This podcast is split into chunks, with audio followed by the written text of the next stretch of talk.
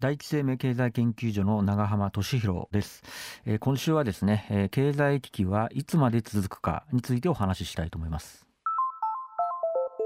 未来授業。この番組は暮らしをもっと楽しく快適に川口義賢がお送りします。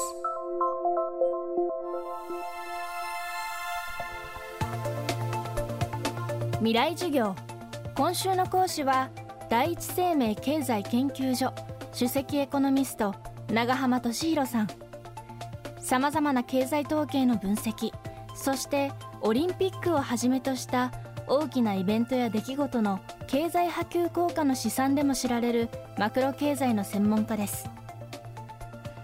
今週はアフターコロナを大きなテーマに新型コロナウイルスの影響で大きな転換点を迎えた経済のこれから先の見通しを長浜さんに伺っています。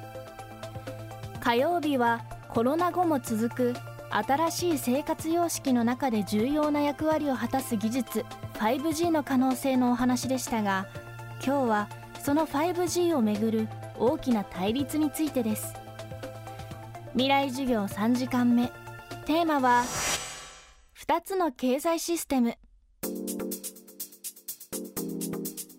そうです。まさにその 5G っていうのはこれ世界の経済のですね覇権を争う上でも非常に重要なポイントになっていて、え、5G を制するものが世界を制するそんな状況になってます。でそこで争っているのがまさに米中二大経済大国でありましてえ、ただ、え、足元の状況を見てみると少なくとも 5G に関しては、え、中国の方がえー、少しちょっと進んでいるのかなというところだと思います。ですから逆に言うとアメリカは、まあ、そういった 5G の分野で派遣を取られまいとですねいろいろこう中国叩きをしているという状況になるのでまさにこの 5G のですねどっちが派遣で勝てるかで今後の世界の勢力図が変わって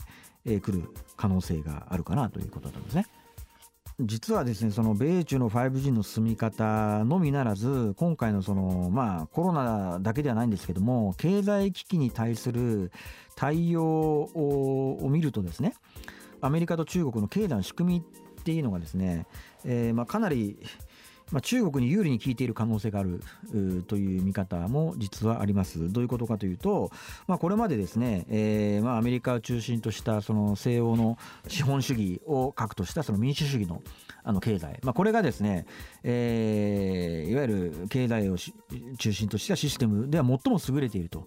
え言われていたわけなんですけどもただあいわゆる、まあ、まあ東西冷戦の終結の後ですね、えー、まあ社会主義国がですね、えー、いわゆる市場経済に参入してくる中で、まあ、その、まあ、リーダーというかですね、えー、一番の中心が中国だったわけですけども、まあ、中国っていうのは、えー、これまでの民主主義を中心としたの資本主義経済とちょっと違ってるわけですね。何かっていうと、まあえー、中国共産党といった、まあ、一党独裁の中で、社会主義市場経済って言ったらいいんですかね、え資本主義と共産主義のいいとこ取り的な状況とも言える状況でございましてどういうことかというと、まあ、共産主義とか社会主義っていうのは、まあ、それだけ、まあ、何でも国が決めて、えーまあ、それだけその、まあ、格差も広がりにくいっていうところからすると、まあ、なかなか努力が報われないというところでなかなか経済発展としては厳しかったわけですけども、まあ、そこに今の中国のシステムっていうのは、まあ、市場経済を導入しているわけですからあの国で、え、もう 5G の方向に行くぞ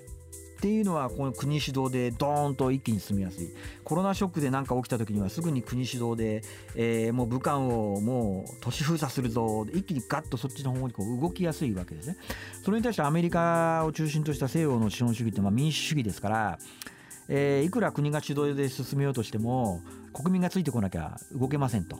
で実際リーマンショックの時なんていうのは、えー、本来、まあ、民間投資銀行をある程度支えて経済立て直していった方が良かったのに国民の心理的なその心情論って言ったらいいんですかね、えー、リーマンショックを起こしたもうけしからん投資銀行なんで作るのかというところで対応が遅れてリーマンショック起きちゃって大変なことになった。ってことからするとやはりこういった激動の世の中の状況ではですね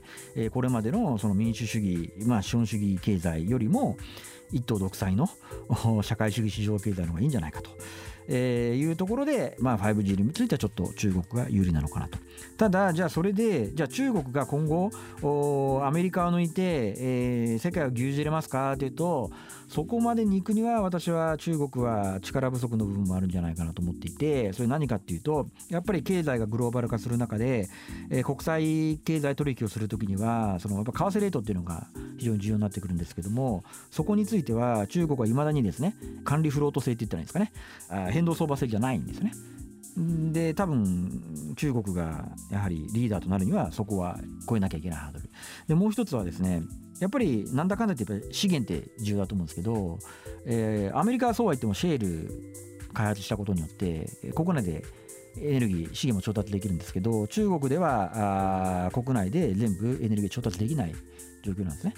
なのでこの2つの為替と資源のところをある程度ちゃんとやらないと多分中国がアメリカを抜く日っていうのはないんじゃないかなというところはあると思いますね。未来授業今週の講師は第一生命経済研究所首席エコノミスト長浜俊弘さん。今日のテーマは2つの経済システムでした。明日も長浜さんの授業をお送りします。